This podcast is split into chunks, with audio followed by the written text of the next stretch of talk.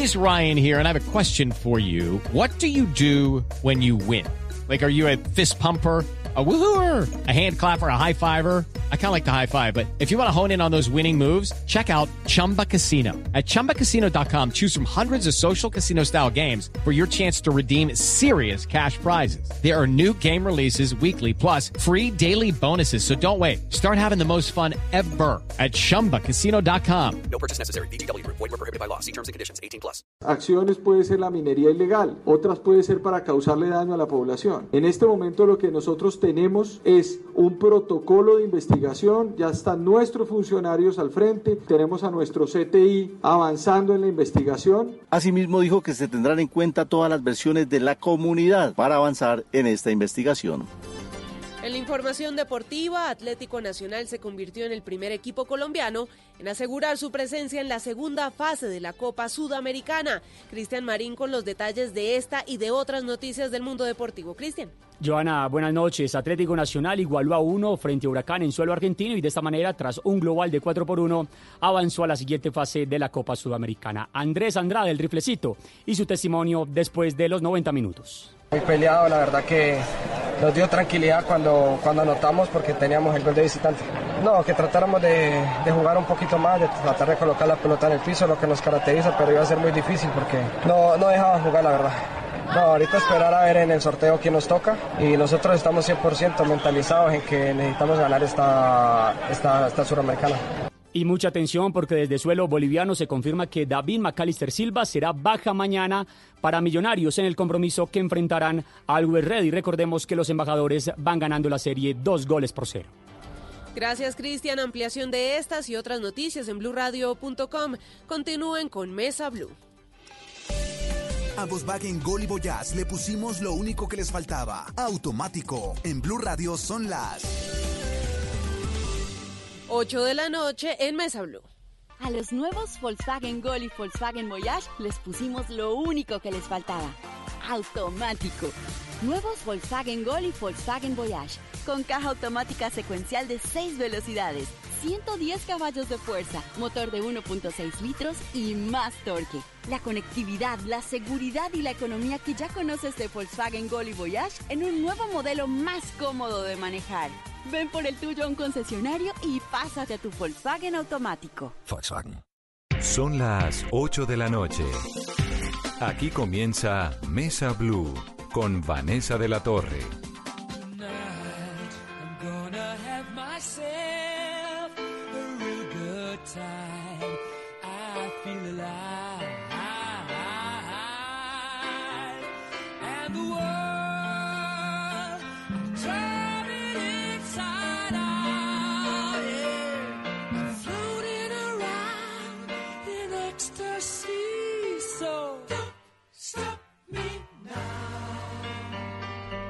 Muy buenas noches, bienvenidos a Mesa Blue. Melómanos es el nuevo libro de Jacobo Selnick, pero es además un recorrido por las obsesiones, por las pasiones, por la música, por el rock, por la salsa, por el heavy metal, bueno, por todo. Debo decir, Jacobo, que me sorprendió un montón todo lo que me encontré en este libro y que me pareció una excusa deliciosa para que en este programa hoy oigamos música y sobre todo tratemos de entender qué es lo que le pasa caramba, una persona que dedica su vida y su plata a coleccionar algo. Bienvenido. Gracias por la invitación, Vanessa, Carolina y a todos los oyentes. Jacobo es periodista, es escritor, es docente, es investigador. Em, ha estado en revistas como Arcadia, Cambio, Rolling Stones, Credencial, Diner, Soho, Bocas, bueno, Lecturas del Tiempo, ha publicado un montón de libros y me imagino además que él también tiene que tener una colección de discos tan grande como la que cualquiera de las que cuenta en este libro. Pero quiero comenzar tal vez por ahí, por dónde arranca Melómanos. Melómanos arranca a raíz de una historia eh, de un personaje que trae unos discos desde Cúcuta. Eh, y un amigo me dice, hay un personaje en San Victorino que está como feriando unos discos y me contacto con el personaje, él tenía su puesto en la calle 12 con octava, novena, abajo de la octava bien centro de Bogotá, una zona complicada obviamente, y él tenía ahí su toldo con, con CDs. Y cuando él me manda las fotos, empiezo a ver una colección de discos muy especializada, mucho rock británico, rock progresivo, rock clásico norteamericano, salsa, latin jazz y algo de música clásica. En vinilo.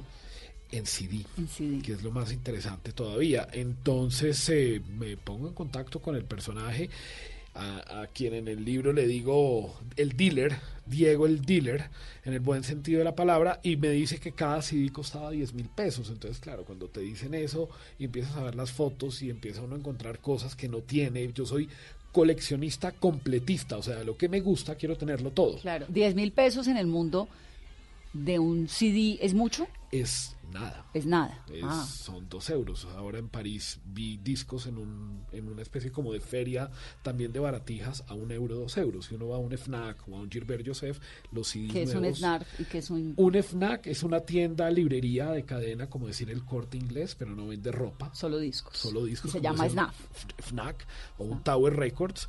Y un CD nuevo en París o en Londres no baja de 20 euros. Un CD Nuevo. Nuevo. Entonces 10 mil pesos o 2 euros, 3 euros para un CD usado es un precio justo. Ok. Y a raíz de eso llegaron los CDs, le compré una buena cantidad de discos, como unos, no sé, 30, 40 discos de realmente títulos muy valiosos. Y los discos tenían una marca y empecé a rastrear esa marca y ahí me encontré con otra historia. Pero me puse a pensar, ¿quién es este venezolano que tuvo que salir de esta colección? ¿Hace cuánto tiempo fue eso? Nada, hace un año. Hace un año. Hace un Y, año. y el tipo era un venezolano, el dealer, al que llamamos No, el dealer. El venezolano era el dueño de la colección, lleva los discos a Cúcuta, se lo compra un señor en Cúcuta que comercia con discos, con vinilos y con CDs, y los discos terminan en manos de este personaje en el centro de Bogotá. ¿Y quién era el venezolano? El venezolano resultó ser el dueño de una tienda de discos muy famosa en Caracas que se llamaba Esperanto. Que por supuesto tuvo unas vicisitudes económicas muy duras. se fueron a vivir a Miami y montaron una librería. Entonces, haciendo como el rastreo, porque los discos tenían una marca, una amiga venezolana muy querida me dijo, esos son los discos de Carlos. Y así pues se fue armando como, o sea, la historia es tan increíble que esas casualidades que le pasan a los melómanos, dije, bueno, que hay una historia y hay un libro. Además, pues mi entorno está nutrido de melómanos. Todos mis amigos son melómanos. No, pues claro. Entonces, pues... ¿De qué más va a hablar? Exactamente. Exactamente. ¿Usted por qué es melómano? Porque mi casa siempre ha habido discos. O sea, mi abuelo fue librero, mi papá era melómano, en la casa siempre había vinilos. Y por ahí a los 11 años descubrí un disco de los Rolling Stones y me enganché. Y ahí, a partir de ahí, pues no, no paré. Me gustó tanto ese álbum de los Rolling Stones que se ¿Qué era llama? Now. Un álbum Now que se llama, es de 1965. Me encantaba una canción que se llama Surprise, Surprise. La oía todo el tiempo.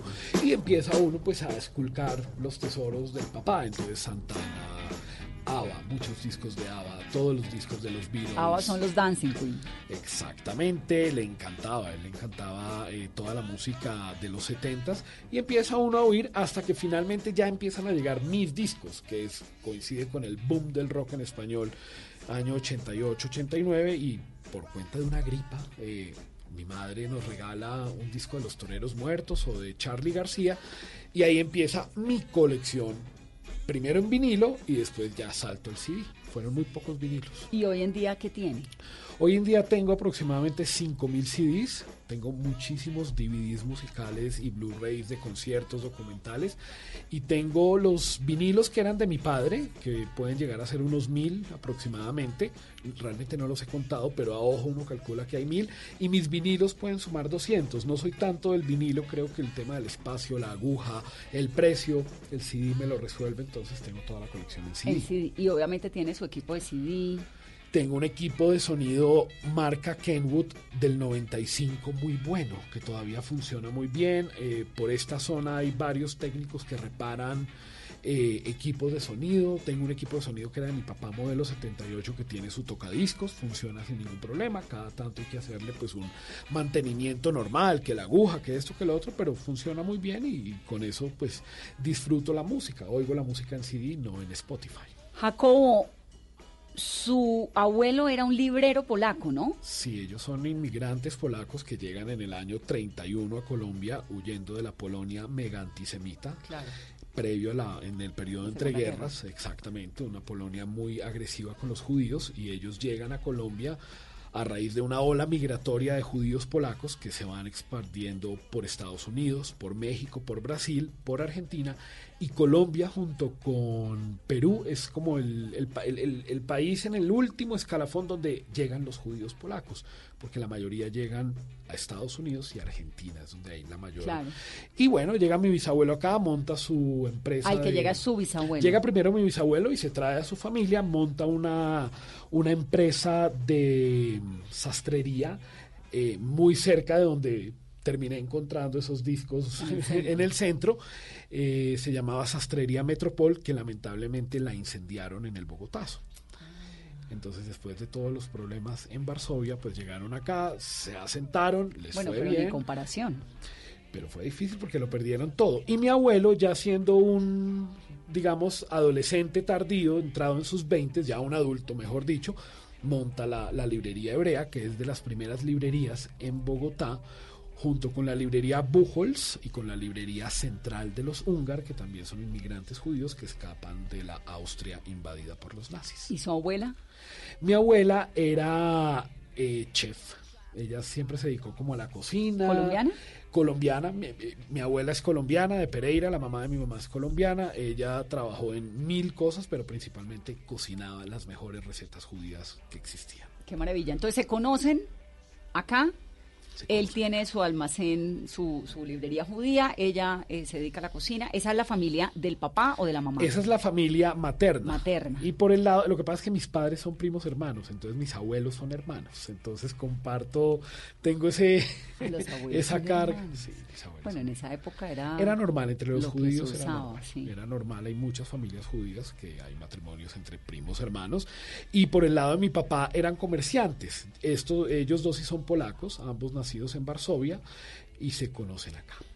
Se y se enamoran y sale eso. Entonces, usted viene de una familia, obviamente, de inmigrantes, eh, judíos, y lo de la melomaníaca le surge por el papá, sobre por todo. mi papá y por mi abuelo, porque mi abuelo, abuelo también, también, vendía libros. discos en la librería, vendía discos y libros. Él viajaba mucho a Buenos Aires y a Caracas. En esa época ambas ciudades eran enclaves estratégicos para la difusión de bienes culturales, digamos, exquisitos, por así decirlo. Entonces él se iba en su carro hasta Caracas, se iba en avión a Buenos Aires y siempre llegaba con ediciones Y estupendas. siempre había unas bibliotecas maravillosas y unas inquietudes intelectuales exquisitas. y muchos escritores colombianos que se van formando en esa época, digamos que estos finales de los 40, inicio de la década de los 50, eh, tienen a mi abuelo como referente, Mario Rivero, Álvaro Mutis, José Luis Díaz Granados, amigos que como yo trabajé tantos años en el sector editorial, pues conozco, los conozco muy bien a los escritores y terminamos hablando que mi abuelo era el gran proveedor de ellos, así como el señor Buchholz, los Ungar, los de la librería, los de la librería mm, central que hoy en día está en la calle 94. Y de esos primeros discos que su abuelo eh, le, le- le entregó y su papá, ¿cuáles son los que más recuerda? Eh, Santana, Abraxas, Rolling Stones Now, Sgt. Peppers. Creo que Sgt. Peppers de The Beatles es el disco que más escuché en ese periodo, a tal punto que ese disco tenía un rayón en Fixing a Hole, que es la tercera canción, si mal no recuerdo, del lado 2. I'm fixing a hole where the rain gets in and stops my mind from wandering. Y eh, ese rayón, cuando yo oigo Fixing a Hole, ese rayón está en mi cabeza porque se devolvía en el coro. Entonces, eh, bueno, ese era un rayón que ya estaba ahí cuando, cuando lo empecé a escuchar. Pero, pues indudablemente, todo el rock británico que tenía mi padre me, ma- me marcó a tal punto que cuando ya soy adolescente, tengo 13, 14 años, y me empiezan a regalar los primeros discos, pues los primeros discos coincidencialmente que me regalan son de bandas británicas, Pet Shop Boys, Erasure, UB40, Genesis y Queen, y ahí arranca pues mi amor por el rock británico y me dedico a coleccionar rock británico. ¿Por qué el rock británico es tan significativo para la historia del rock?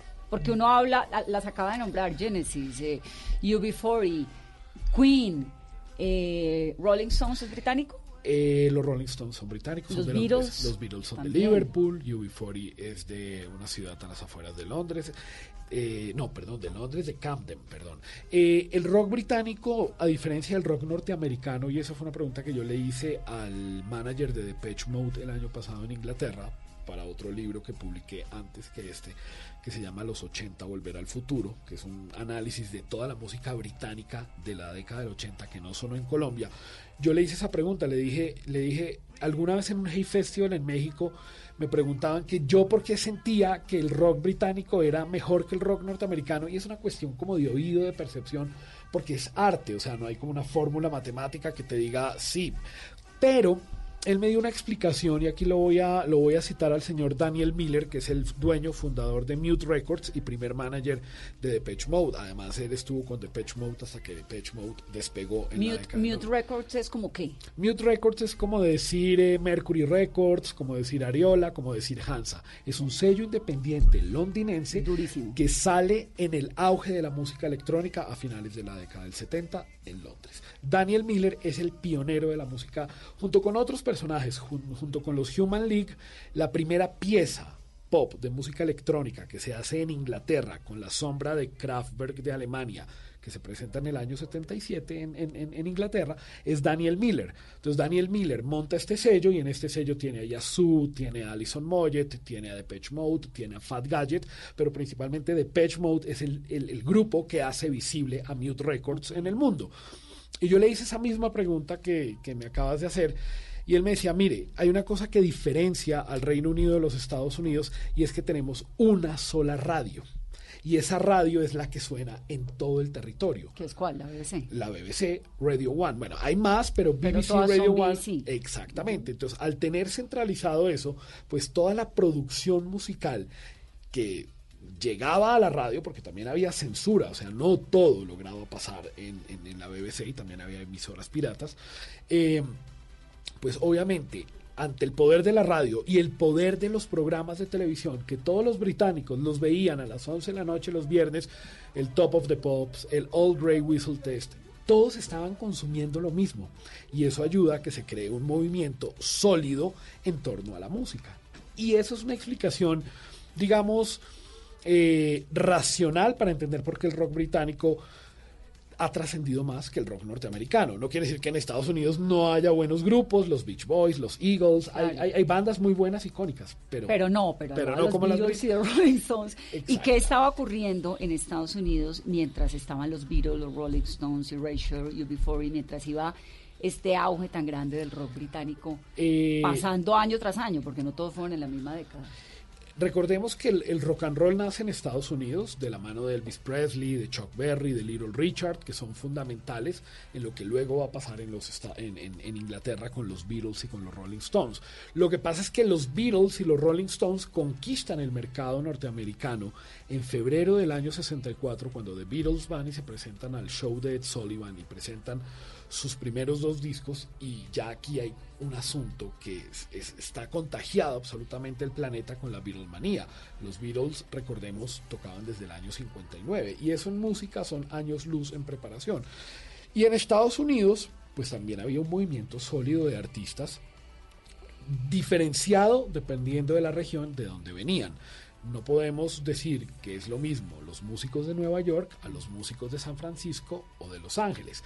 San Francisco es un enclave estratégico para el boom del rock norteamericano por todo el tema de la psicodelia, el verano del amor, pero existían muy buenas bandas. Lo que pasa es que los Beatles y los Rolling Stones posteriormente pues acapararon toda la atención del planeta. Pero también no estaba ocurriendo el jazz en esa época, de golpe. Es anterior, o sea, el anterior, sí, el anterior es 20, 30, 40, digamos, cuando uno revisa, hace poco en Twitter le preguntaban a Eduardo Arias, que es uno de los personajes del libro, que cuáles son sus músicos preferidos de, de, de- de todos los tiempos. Y él, él decía, después de Duke Ellington y Miles Davis, me cuesta trabajo decir si los Beatles llegaron a ser tan grandes como Duke Ellington o Miles Davis. Es que es otro cuento. Es otro cuento y uno y pues Duke Ellington fue demasiado, grande, Demasiado demasiado grande, digamos la década del 50 y del 60 en la obra de Duke Ellington, de lo poco que conozco, y ni hablar de Miles Davis, de John Coltrane, de Charlie Parker, es otro cuento, es una música diferente, es mucho más elaborada, mucho más complicada en su concepción. No quiere decir que el rock de los Beatles sea pues soplar y hacer botellas. Y em, El, el rock venía, antes de que, perdóname que te interrumpa, pero que no se me olvide la pregunta, el rock, el, el, el jazz tiene A mí me parece que el jazz es la música de todos los tiempos, porque además tiene un asunto de reivindicación racial muy fuerte. ¿El rock tiene algún asunto social de reivindicación así de fuerte como el jazz? Sí por el blues y el gospel, porque el, rock and roll se fortalece en la década del 50, mediados del 50, finales. Little Richard, Chuck Berry, todos son artistas de color que utilizan el gospel que se cantaba en las iglesias y todo este legado de los grandes bluseros y lo fueron llevando a un sonido mucho más pegajoso, mucho más bailable y esa es la manera como el rock and roll va evolucionando. Eh, lo que pasa es que lo que hacen los Beatles es tomar todas esas fusiones e imprimirle un sello bien particular, bien característico desde la producción, desde la ingeniería de sonido. No en vano, el primer estudio de grabación más importante del planeta es el estudio que está en Londres, Abbey Road Studios, que lo funda eh, el compositor clásico Elgar.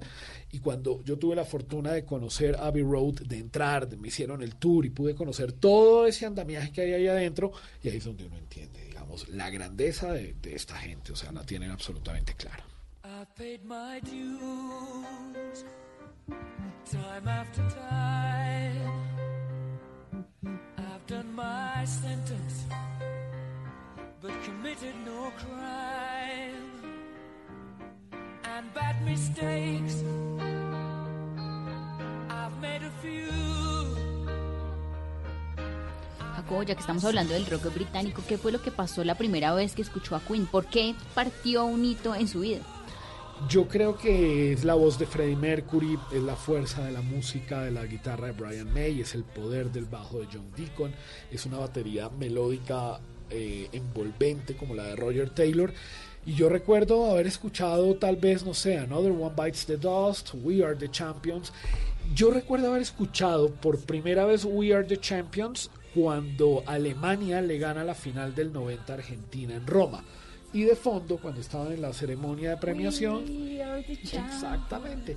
Y entonces ahí hay una conexión impresionante porque yo, yo, yo viví ese mundial del 90 muy de cerca, recuerdo cosas que pasaron en ese mundial. Si tú me preguntas ahora qué pasó en Rusia, te puedo decir que ganó Francia, que jugó la final con Croacia, pero más atrás, no, pero hay muchos recuerdos impresionantes de ese mundial, particularmente cuando sonó We Are the Champions. Entonces también uno pregunta, ¿y qué es lo que está sonando? Y entonces Queen, ¿y qué es Queen? Y va uno a una tienda de discos. Y, Y, el y una vez disquero... conoce uno a Freddie Mercury, la vida nunca vuelve a ser igual. Eh, estoy absolutamente de acuerdo contigo. Ya uno oye la voz de Freddie Mercury. y ya nada es igual. Y entonces durante muchos años oí Queen, Queen todo el tiempo y mis padres me apoyaban en la medida de sus posibilidades con los antojos y bueno, luego van apareciendo otros amores, pero Queen es el primer amor. ¿La película te gustó? Sí, la película está bien, me gustó más la de Elton John, porque con la película de Freddie Mercury pasa algo, por lo menos en mi caso, y es que como he leído tanto, los he entrevistado, eh, vi su documental, el documental de Freddie Mercury, que salió hace unos tres o cuatro años, es muy bueno. Entonces, claro, cuando tú tienes la historia tan clara, obviamente pues el desenlace no te va a sorprender, pero fui a verla como con los ojos, no de... ¿Quién, quién sabe? no no de de un crítico, melómano. sino vamos a disfrutar de este asunto y me impresionó que me hizo llorar, o sea, fue inevitable no llorar en la escena final cuando ellos reviven el Live Aid, creo que ese es uno de los momentos más bonitos en la historia del cine, cómo lo hicieron de bien, la interpretación, creo que Rami Malek eh, por algo se ganó el Oscar Impresionante, a mejor ¿no? actor, sí, es Es impresionante. tremendo. Y le da a uno la posibilidad de tener al frente a Freddie Mercury, que esa es la magia del cine. Exactamente. Y a mí me impresionó mucho esa película, eh, si mal no recuerdo, la vi en Avenida Chile o en Iserra 100, en uno de los dos. Y era todo el teatro cantando al final de Show Must Go On, que es la canción que suena en los créditos y la gente llorando. Llorando, o sea, sí. Llorando, yo decía, pero ¿dónde estamos? ¿En qué país estamos? No, yo me la vi en un avión y me la lloré toda la Sí, película. Es sí. muy impresionante. Y la de Elton John es otro cuento, es una aproximación a los excesos, a, la- a lo duro que fue la vida de Elton John. Y, y creo que ambas películas funcionan muy bien, por lo menos para acercar a más gente, tanto a la música de Elton John como a la música de El hecho de que Elton John todavía esté vivo lo no le ha dado su lugar en la historia de la música o ya lo tiene? No, él lo tiene y obviamente pues cuando uno revisa los números, las ventas, los éxitos, obviamente Elton John está más allá del bien y el mal. Lo que pasa es que ya son artistas que los años les empiezan a pesar, tiene, tuvo un par de complicaciones de salud hace poco, la voz está bastante deteriorada, ¿no? Eh, pero son músicos que van a morir en el, en el escenario, de la misma manera que los Rolling Stones se van a retirar el día que alguno de ellos, el día que Mick Jagger ya no pueda cantar más, pues ya se acabaron los Rolling Stones. Así como Chuck Berry estuvo dando lora hasta los noventa y pico de años y tocando en vivo hasta los 90. ¿Y usted también va a dar lora hasta los 90 años? Yo espero, hasta los 120, como decimos los judíos. Porque estaba dando lora desde los 14 años en la ruta del colegio. Claro, esa es una buena anécdota porque a mí, a mí me ofuscaba que nos hacían oír un programa mañanero de una emisora competencia. Y, yo me acuerdo, yo se lo dije a Villalobos, le dije, padecíamos las mañanas de la Mega y ya pues somos amigos y uno lo dice en, broma, pero era harto porque obviamente eh, la, la música que programaba la Mega era eh, Andrés Calamaro, Soda Stereo, mucho pop, así como, como chicludito en español. Y yo quería oír rock y en esa época pues uno usaba el Walkman para evitarse tener que escuchar. Incluso Radioactiva era una emisora que en las mañanas era complicada porque hablaban mucho. Estaba el programa de Martín de Francisco con Santiago Moure, también ahí estuvo Tito López que fue de esta casa, Villalobos, Andrés Nieto. Entonces claro, uno crece oyendo a estos personajes emblemáticos que fueron tan importantes, pero yo quería oír música, no quería escuchar A nadie hablando. a nadie hablando. sí. Y el conductor del bus muy gentilmente me dejaba El señor pasar- Corredor, el señor ¿no? Corredor, que fue conductor del Colegio Colombo Hebreo hasta que ya no pudo manejar más, literalmente. Él me dejaba poner los cassettes, mis, mis mixes, o sea... A eh, todo el bus. A todo el bus. Entonces a veces el bus decía, no, queremos oír radioactiva, no, queremos oír 88, no, queremos oír a la mega. todas los Rolling Stones sonando. Hasta que llegamos a un acuerdo y dijimos, bueno, un día oímos la mega y otro día escuchamos mi cassette y, y eso me abrió puertas, hice amistades. Era una manera como de hacerme notar, a pesar de que yo recuerdo que yo era bastante tímido. Entonces era una manera también como de abrirme espacio ahí entre, entre los amigos. ¿no? ¿Usted tiene hijos? No, ¿Y si tuviera hijos, los dejaría oír Queen?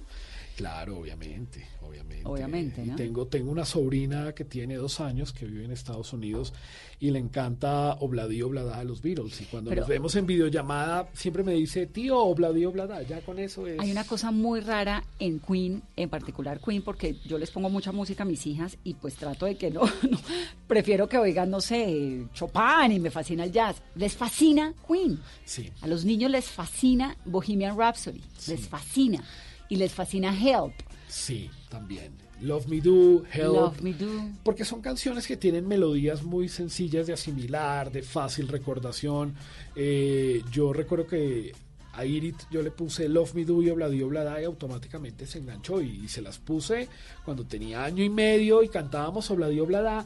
Y la música de los Beatles, así como la música de Mozart o la música de Beethoven, tienen ciertas, eso está comprobado obviamente, las conexiones con el cerebro y las los estímulos que generan en los niños. Y, prefiero que eso suceda, que se conecten, sobre todo, digamos, uno viviendo en Miami, pues las posibilidades de oír reggaetón o otro tipo de música son mayores, ¿no? Porque en un entorno latino, pues es la música que se consume en la, Florida, pero, pero, pero bueno, que oiga rock desde chiquita está bien, ¿no?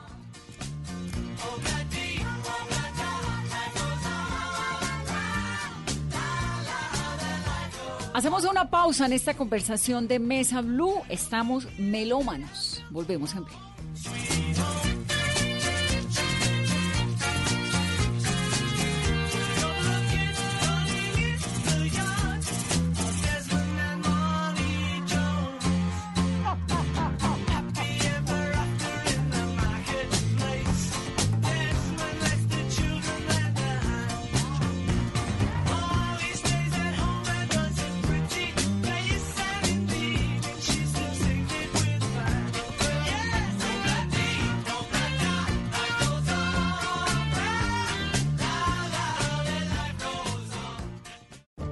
Tenemos un reto, algo que nos impulsa, eso que nos hace levantar de la cama todos los días, un sueño que nos lleva al límite y nada más importa.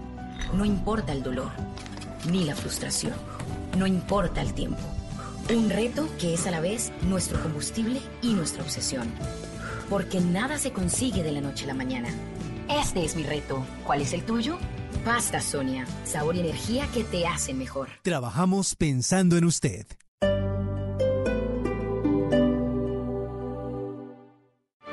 El Teatro Mayor Julio Mario Santo Domingo en coproducción con la Orquesta Filarmónica de Bogotá presenta Don Giovanni de Mozart bajo la dirección escénica de Marcelo Lombardero 25, 27 y 29 de febrero. Compre ya sus entradas a través de primera fila o en taquillas del teatro. Apoya a Bancolombia y Caracol Televisión. Invita a Blue Radio y Alcaldía de Bogotá. Más información www.teatromayor.org. Código PULEB, YRL 788. Desde las 5 de la mañana. que se despierta esta hora. Néstor Morales. más importante de Colombia. Felipe Zuleta. dato es que por primera Paola Ochoa. La cifra de Ricardo Ospina y un completo equipo periodístico y de opinión Habrá una cantidad. estarán trabajando para llevarles la información, la verdad, la noticia, el debate.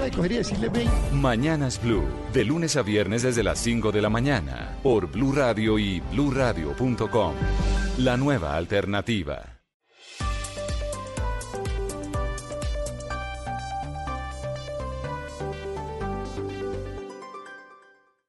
Estás escuchando Blue Radio, un país lleno de positivismo, un país que dice siempre se puede. Trae tus deudas de otros bancos y solicita ya tu compra de cartera del Banco Popular para tus tarjetas de crédito, con una tasa del 0.76% o del 0.80% mes vencido, del 1 de febrero al 31 de marzo. Con tasas así, tu dinero rinde más. Solicítala en nuestras oficinas o a través de la línea verde. Consulta condiciones en bancopopular.com.co. Banco Popular. ¡Siempre se puede! Somos Grupo Aval, vigilado Superintendencia Financiera de Colombia.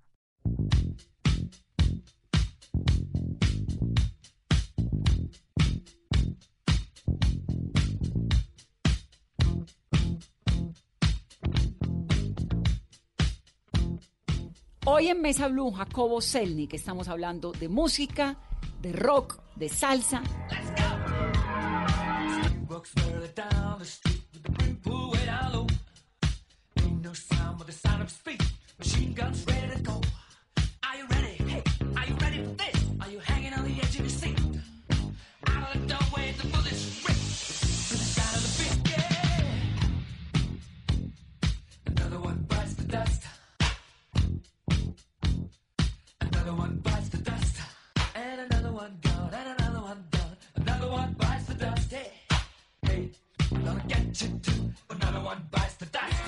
Bueno, pues este señor, así como lo están oyendo, que es una biblioteca andante de la música, tiene este libro que se llama Melómanos, Historia de una Obsesión, que es de Aguilar, de Random House, y que arranca con, con el, el- inicio de él, que nos cuenta es cuando descubre este señor vendiendo discos en el centro de Bogotá.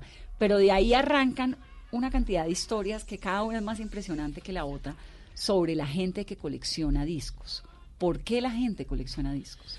Yo creo que ahí esa es una buena pregunta para diferenciar entre el melómano y el coleccionista. El melómano puede disfrutar de la música en Spotify, descargándola o simplemente no tener discos, pero le puede gustar X o Y artista y la música genera conexiones con el pasado, con momentos que siempre van a estar presentes. Yo creo que la música por eso es la, reina de las artes, ¿no? Eh, el coleccionista tiene un apego por el objeto material, necesita tenerlo. Eh, en una de las crónicas que yo cuento acá sobre Sandro Romero Rey, que se llama Mr. Brown Sugar, eh, y yo trato de retratar a Sandro ante esa ansiedad que le genera cada vez que sale un disco de los Rolling Stones. Los Rolling Stones en el último tiempo han editado cualquier cantidad de álbumes, anualmente salen dos o tres, están desempolvando su catálogo en vivo. Y cada vez que sale algo de los Rolling Stones, entonces, Jacobo, eh, ¿cómo hacemos? Lo quiero tener ya, ¿y en dónde? Y no sé qué. Y yo le traje, de París le traje un, un DVD de los Rolling Stones en vivo en Buenos Aires. No lo vayas a abrir, no lo vayas a ver. Yo lo tengo que ver primero. Y, entonces- y si lo ves tú, y, y- y digamos que hay un poco de ironía y de hipérbole acá, pero, pero, Pero es real. pero es real, o sea, hay gente y conozco otros que, que, por ejemplo, el personaje que me contactó con el, con el, con el que vende los discos en el centro, es un personaje que, que invierte constantemente en música, invierte mucho en música. Él le compró a este, a este tipo de, de San Victorino, le compró cualquier cantidad de discos, entre ellos la mitad de la discografía de Neil Young. Entonces ahí hay unos rasgos que van apareciendo que puede que a ti te guste o no te guste Neil Young, pero voy a tener acá una gran cantidad de discos de Neil Young que van a entrar a nutrir mi colección de discos. Entonces, el, el coleccionista tiene esos rasgos de, de, querer abarcarlo todo, de querer tenerlo todo. Yo, por lo menos, como decía antes, soy completista de los grupos que me gustan. Entonces, o sea, lo que tiene necesita completar las exacto, colecciones. Exacto, a mí me faltan dos, dos álbumes de Duran Duran eventualmente los compraré. ¿Pero le da angustia no tenerlos? No, pero a veces trato de buscarlos y a veces los encuentro y veo que están caros o están por Estados Unidos, entonces quién va a viajar o si uno va a viajar, hay que mirar diferentes eh, técnicas también. Eh, los viajes pues son un gran momento para nutrir las colecciones y siempre van apareciendo personajes. Acá hay un sitio eh, en la calle 72 con 15 que es una gran miscelánea y ese lugar es increíble porque yo no sé cómo hacen, no entiendo cómo hacen. ¿La calle? Calle 72 con 15, en toda la esquina. Sí, la gran manzana. En la calle. Sí, ah, bueno, no sí. quería decir el nombre, pero se puede decir el nombre, la sí, Gran Manzana, claro. sí, la Gran Manzana. Y mm. yo no sé ellos cómo hacen, pero ellos venden esmaltes, venden eh, resmas de papel, venden eh, cualquier cantidad de chucherías. Tijeras para cortar el pelo. Tijeras, libros y discos. Y los discos que yo he conseguido en la Gran Manzana, digamos que difícilmente los he encontrado en otro lado, porque ellos qué hacen? Compran colecciones de discos a personas que ya no quieren tener CDs. La gente va y los vende, les dan 100, 200 mil pesos y luego los terminan revendiendo a eso que hablábamos al principio, un precio justo. Correcto, si yo encuentro un álbum de Van Morrison a 12 mil pesos, a 8 mil pesos del catálogo histórico de Van Morrison, pues uno hace un esfuerzo y lo compra. Pero si uno ve, digamos, material más reciente, de bandas sonoras, digamos, el de la película del John John y vale 40 mil pesos, uno dice, no, prefiero comprar cosas raras de catálogo. Y eso está pasando en este momento en Bogotá. Hay eh, ciertos enclaves estratégicos donde uno puede conseguir cositas que... ¿Qué hace, Carolina? ¿Usted colecciona algo? Eh, no. Nada, ¿no? Nada, no, no. Yo tampoco colecciono nada. Tengo cualquier cantidad de libros porque me fascinan los libros, pero no me causa. Es decir, esta obsesión del coleccionista o del melómano ¿Cuál es que la diferencia? ¿El coleccionista? El coleccionista. Es el que guarda colecciones. Claro, el que y tiene una, un apego por lo físico. El melómano es el que oye música y le gusta. Exactamente. El Bueno. melómano le gusta Entonces- la música y puede tener unos, unos, eh, unos archivos en su computador y esa es la música que me gusta Sí. y está bien. Este asunto psicológico del coleccionista no lo entiendo. ¿Se debe a qué? Yo creo que puede ser a la necesidad de satisfacer. eh, yo creo que, a ver, el placer de comprar música, yo lo veo como el placer de viajar o cuando uno se come un chocolate. Se liberan Endorfinas. endorfinas, exactamente. Ahí hay algo, porque a veces, a veces, y conozco a mis amigos, esa ansiedad que a veces uno quiero esto, o a veces digamos, digo, uy, hace rato no voy, me doy una vuelta por este lugar de la 72, vamos a ver qué me encuentro. Hace dos semanas pasé y sabía que tenía que ir. Algo me decía, vaya. Y cuando entré, tenían en un rack tirados a un precio absolutamente increíble la colección de los éxitos de Billboard del 70 al 78 a un precio que uno los ve ahí y uno dice, me los llevo. ¿Cuánto valen? 8 mil pesos. Son discos difíciles de conseguir, son discos hechos en Estados Unidos que tienen música rara. Después, ¿Ocho mil toda la colección? 8 mil pesos cada disco. Cada disco. Cada disco, 8 mil pesos es Sí, nada. nada. O sea, ¿Y cuántos uno va a discos? almorzar a algún de estos restaurantes de comida rápida y sale cuatro veces. eso. ¿Y ocho mil? ¿Y cuántos discos eran? Eran seis discos. No, pues más de 50 mil pesos. Exacto, Ahora, exacto. ese, Entonces, se ese señor que los tiene ahí, que los vende, ¿por qué los vende tan baratos? ¿No sabe su valor para un coleccionista? El señor que vendió los discos originalmente en el centro los vendía a 25 mil pesos. Lo que pasa es que cuando se fue quedando con mucho material y se dio cuenta que la gente no le estaba pagando 25 mil pesos, le tocó bajarlo a 10 mil. Entonces a 10 mil pesos uno dice, bueno, me puedo gastar 100 mil pesos en un par de joyas que llegaron a completar una colección. Y yo de verdad tengo el registro de lo que le compré a este personaje y, y es increíble que esos discos hayan llegado a mi vida porque además llevaba muchos años buscándolos. Lo que pasa es que va pasando la vida y pues hay otras prioridades. Yo creo que en la medida que yo pues no tengo hijos, trabajo en comunicaciones, trabajo en relaciones públicas, me, Me dedico dedico a escribir, qué dicha, y a oír música. Puedo, puedo invertir eso. Otra cosa, si ya el día de mañana yo tengo hijos, las prioridades cambian. Y también tengo amigos que cuando, que son melómanos, pero que cuando han tenido hijos, se vuelven, llegan los hijos al mundo, van dejando de un lado este asunto. Hace poco le decía a un personaje que menciono en el libro, Mauricio Tamayo, eh, nosotros nos reuníamos una o dos veces al mes a tomarnos una cerveza y escuchar un concierto. Desde que él tuvo a Martincito, eso jamás volvió a suceder, porque las prioridades cambian. Y hace falta. Pero espere o sea, que Martincito crees que cuando claro. tenga cinco años ya vuelve. Y Martincito le está gustando el rock, entonces eso es un buen indicador, le gusta ACDC.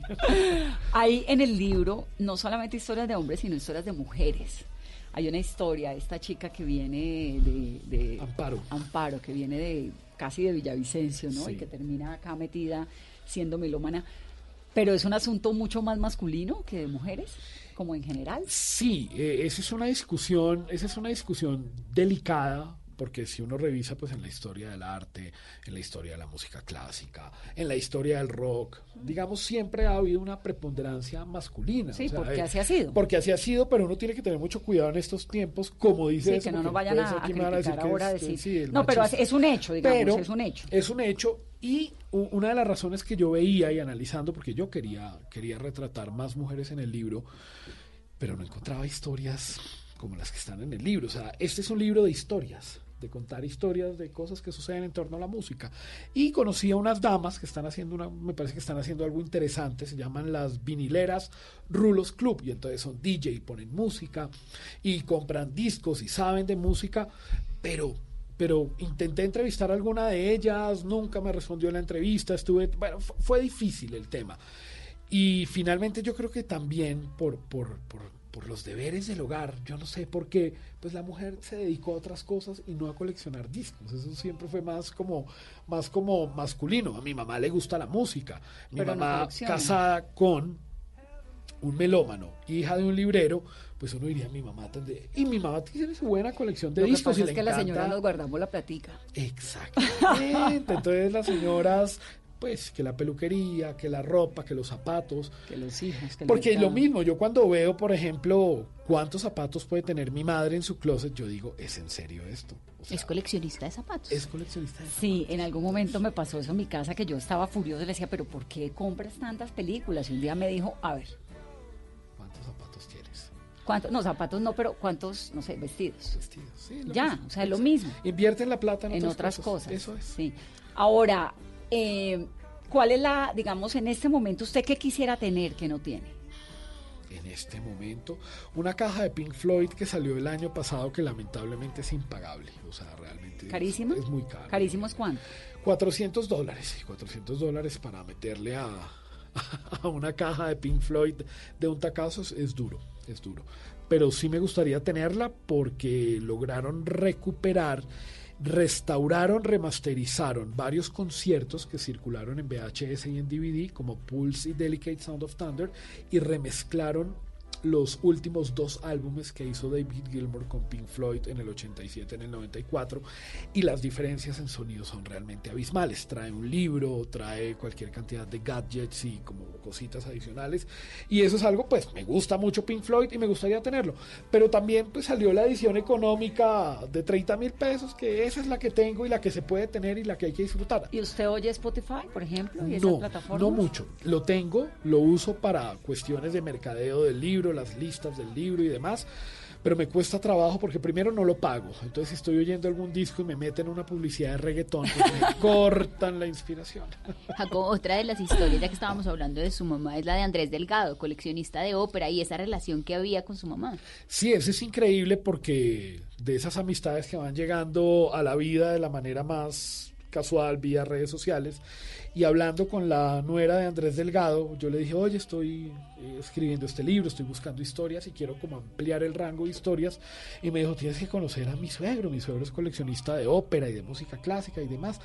Y eso que me dijo su suegro, pero nunca ahondamos hasta que un día le dije, oye, bueno, ¿y cómo es que se llama tu suegro? Andrés Delgado Mayarino. Y ese es un nombre que a uno no se le va a olvidar nunca, porque pues mi mamá todo el tiempo lo repetía en la casa. Y yo, él fue el primer jefe de mi mamá en asesorías jurídicas. Ellos trabajaban con la banca y demás. Y bueno, así cuando nos reencontramos con Andrés, pues fue el reencuentro con mi madre después de 40 años, porque pues Andrés conoce, mi mamá estaba embarazada en el 79 esperándome y trabajaba para Andrés, o sea que prácticamente nos conocíamos. Es una historia Desde antes de nacer, sí. Desde antes de nacer. Y eh, es una historia bonita porque pocas veces me, me, me ha impresionado que una persona escuchando a Pavarotti en una de las mejores versiones de la Boheme llore de la manera como Andrés llora al ver la- el, el do de pecho de Pavarotti en- No, en, una de las sí cuando dice me llamo Mimi y, y es, y es impresionante que la música genere eso la música también hace llorar como a veces uno ve una película y te hace llorar y me impresionó mucho de Andrés y quise contar la historia y bueno es una historia muy bonita de alguien que ve la, a, a la ópera como a la pesca ¿no?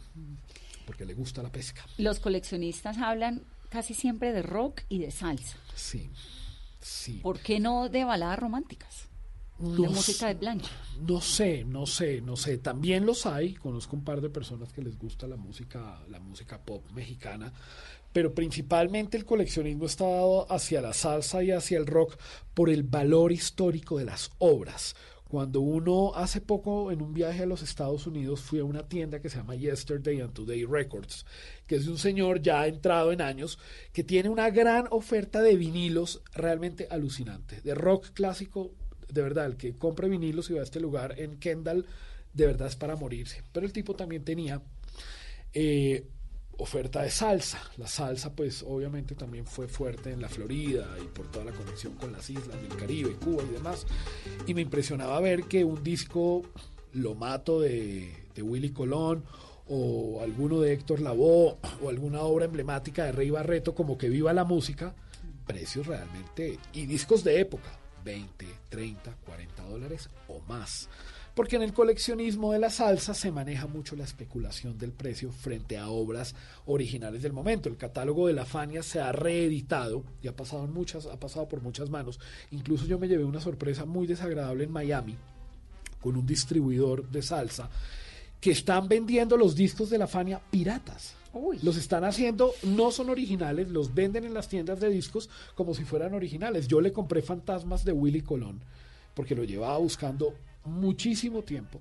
Y cuando lo fui a abrir, yo digo, pues este disco, ¿esto qué es? Y le escribo un correo al tipo y me dice, no, lo que pasa es que es muy difícil conseguir el catálogo de la Fania hoy en día, ha pasado en muchas manos y la única manera de mantener circulando el asunto es hacerlo pirata. Pero la Fania, cuando dices que el catálogo es esa colección Todo, larguísima de, de, de el CDs. sello Fania, el sello Ah, el- Fania, sello el Fania. sello Fania que agrupa a los músicos. No, ya me iba a emocionar porque tengo una colección grandísima de Fania que le heredé a mi papá, pero no sé si Tienes el sello. Fania. Claro, si tienes la música. La blanca, la claro, blanca con eso negra, es sello la Fania. grandísima blanca con Eso negra. es sello Fania. qué y eso es un tesoro. Y tienes que cuidarlo. Y si el día de mañana lo vas a vender, Te lo llamo. tienes que vender muy bien o me llamas. No, no, no, para nada. ¿Cómo funciona esto? Porque entonces el- en el libro hay un común denominador en todos los melómanos y es que te llaman para algo, para conseguir música. Hay un señor, ay, que es una historia impresionante, que el tipo está muriéndose, ¿no? Sí. Literalmente. Pero todos llaman desesperados, consígueme esto. ¿Cómo funciona eso? O sea, es un negocio, tú vas, lo compras, lo traes, ¿cómo es? Sí, yo, yo desde que estaba en el colegio, por personas que fui conociendo en mi vida, pues tuve la, la oportunidad de traer música. Y eh, mis primeros clientes fueron mis profesores. Yo tenía un profesor de inglés en el colegio que había estado en Vietnam y me acuerdo que un día le dije, Mr. Tarwood, aquí está este catálogo, yo traigo discos. Estoy hablando del año 93, 94. Cuando los CDs costaban, en el catálogo, digamos, estaban marcados a 12 dólares y siempre costaba el doble. O sea que un CD costaba 30 mil pesos en 1994, lo mismo que vale hoy en día. O sea, era caro. Y empecé a armar como un pool de clientes que me compraban discos de Jefferson Airplane o de Grateful Dead o de los Beach Boys o qué sé yo. Y de alguna manera esos clientes ayudaron a nutrir mi colección porque la comisión por venta pues eran unos discos. Porque en ese momento pues uno no claro, tú no estabas haciendo negocios, sino haciendo colección. Exactamente. Y después aparecieron otros personajes en la vida y llegamos a tener un box en Miami, llegamos a tener una, una señora representante aquí en la calle 94 que importaba discos. Y a muchos de mis amigos los conocí ofreciendo catálogos. Claro. Yo me iba por a Hacienda Santa Bárbara, a las tiendas de discos, y les dejaba catálogos. Y yo les decía, miren, yo tengo la manera de traer cosas que de pronto ustedes no tienen. Entonces, si uno quiere un disco en Bogotá, tiene que llamarte. Ya no. Antes sí, porque ya me retiré de ese asunto, pero uno tiene los dealers, uno tiene... hay dealers. ¿Se hay llaman dealers? Se llaman dealers, claro. Hay un personaje que... Lo que pasa es que el dólar no nos ayuda en este momento. No. El dólar no ayuda, entonces tengo un amigo, un ex compañero de trabajo en el Colegio Colombo Hebreo que también hace ese tipo de vueltas, pero obviamente dólar a tres mil y pico y el dólar Amazon es más caro, entonces un disco que tú lo encuentras en Amazon de segunda a 5 dólares no es que te va a costar 15 mil pesos, te termina costando 45 mil, entonces el empieza uno como a ponerlo en la balanza, pero todavía está como esa como ese romanticismo a la hora de, de cazar tesoros musicales. ¿Qué escuchas?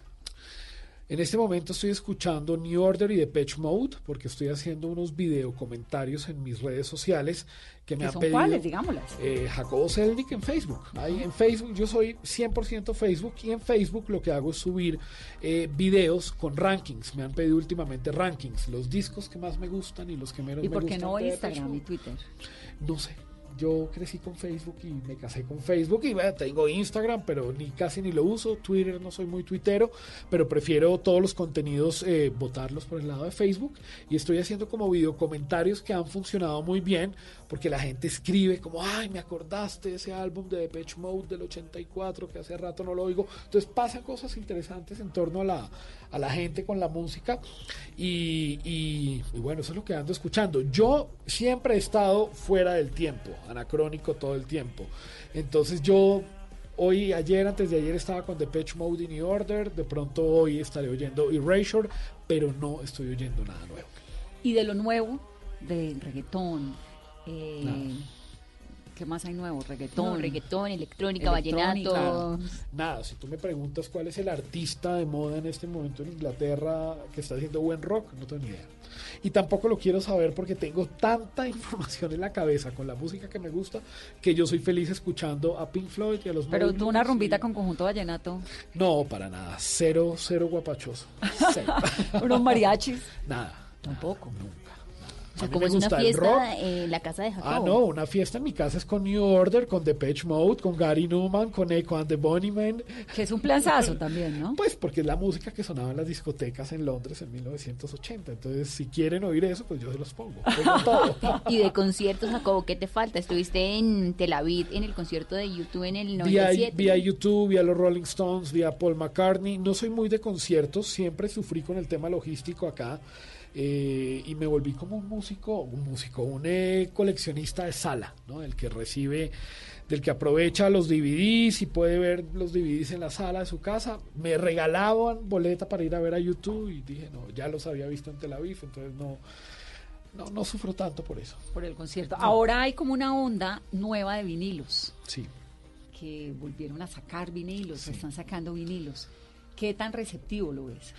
Yo lo veo bien porque pues está conectando nuevamente a la gente con el formato físico. Veo que hay un tema con el precio que no lo hace tan competitivo. caro, ¿no? Es caro. Digamos que en los Estados Unidos o en el Reino Unido o en Europa no bajan de 25 o 30 dólares. O sea que el precio al que te lo venden acá, los lugares que están comercializando con vinilos, es el precio justo. O sea, no es que... o sea, No le están ganando un no, montón, ¿no? Y le ganan muy poco. Eso pues por lo menos es lo que dice Álvaro Roa y Camilo de Mendoza, dueños de Tornamesa y Tango.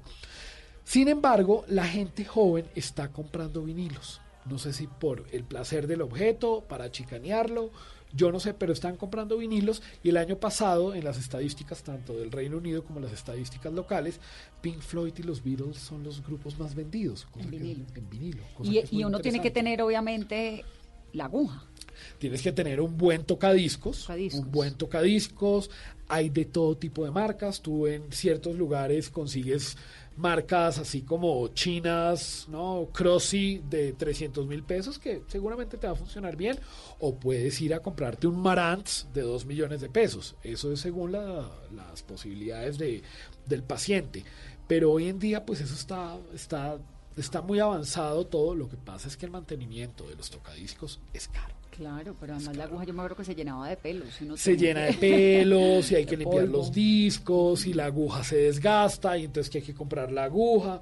El CD no tiene ese problema. Entonces hay CD, DVD, todavía, pues, obvio, Sí, para los el DVD videos. funciona, Hubo una época en que había el láser.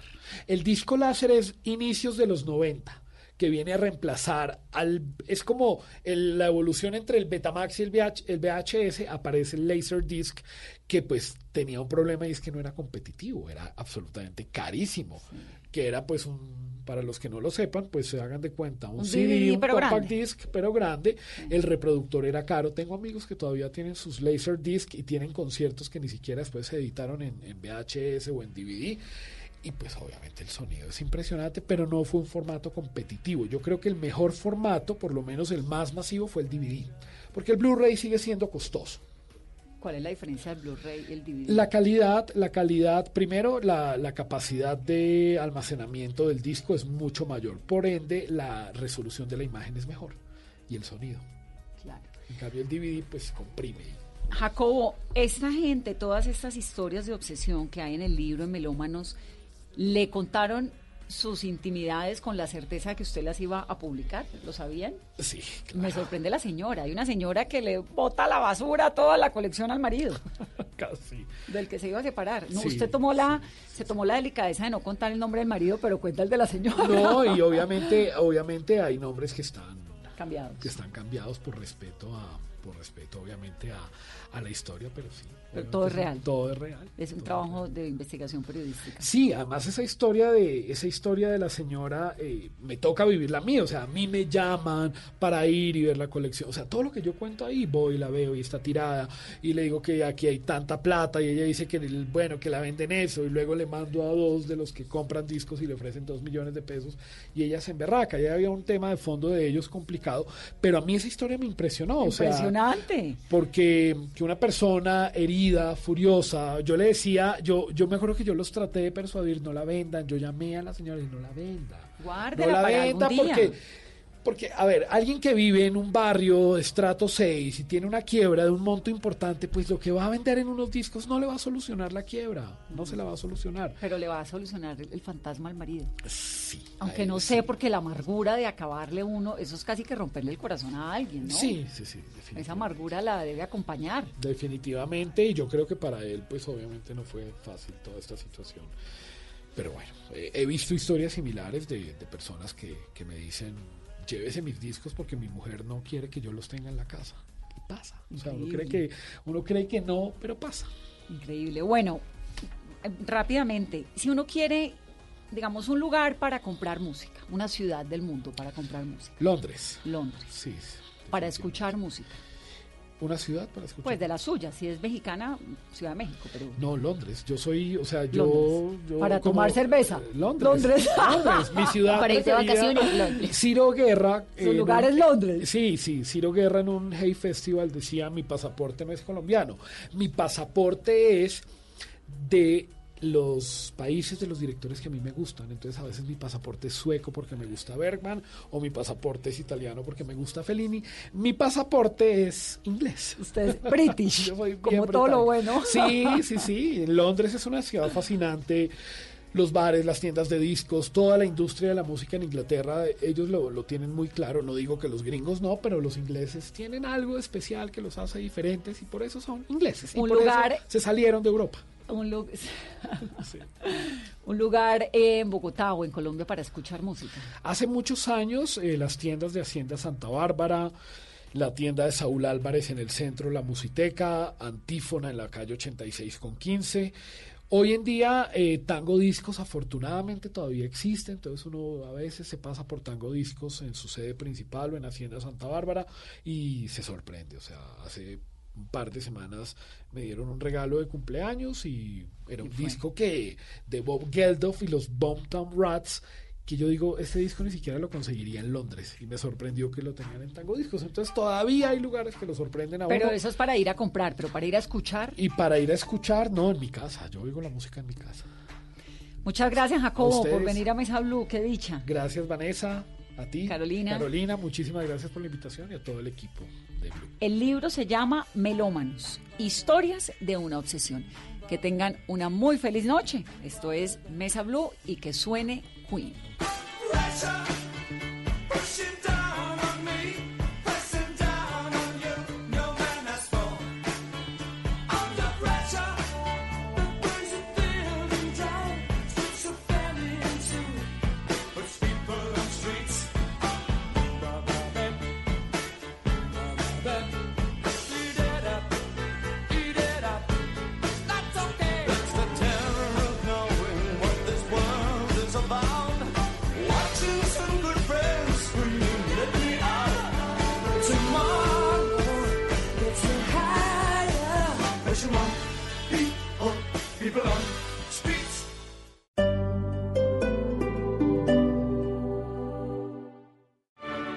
Teatro Mayor Julio Mario Santo Domingo en coproducción con la Orquesta Filarmónica de Bogotá presenta Don Giovanni de Mozart bajo la dirección escénica de Marcelo Lombardero 25, 27 y 29 de febrero. Compre ya sus entradas a través de primera fila o en taquillas del teatro. Apoya a Bancolombia y Caracol Televisión. Invita a Blue Radio y Alcaldía de Bogotá. Más información www.teatromayor.org. Código PULEB, YRL 788. Estoy enamorado de ti. Hoy en Blue Radio. Hola amigos de Blue Radio, yo soy Manuel Medrano y quiero contarles que esta noche voy a estar en Bla Bla Blue hablando de mi nueva canción Mi Otra Mitad y de muchas cosas más, así que no se lo pierdan, los quiero mucho y los esperamos. Con la magia de tus besos, eres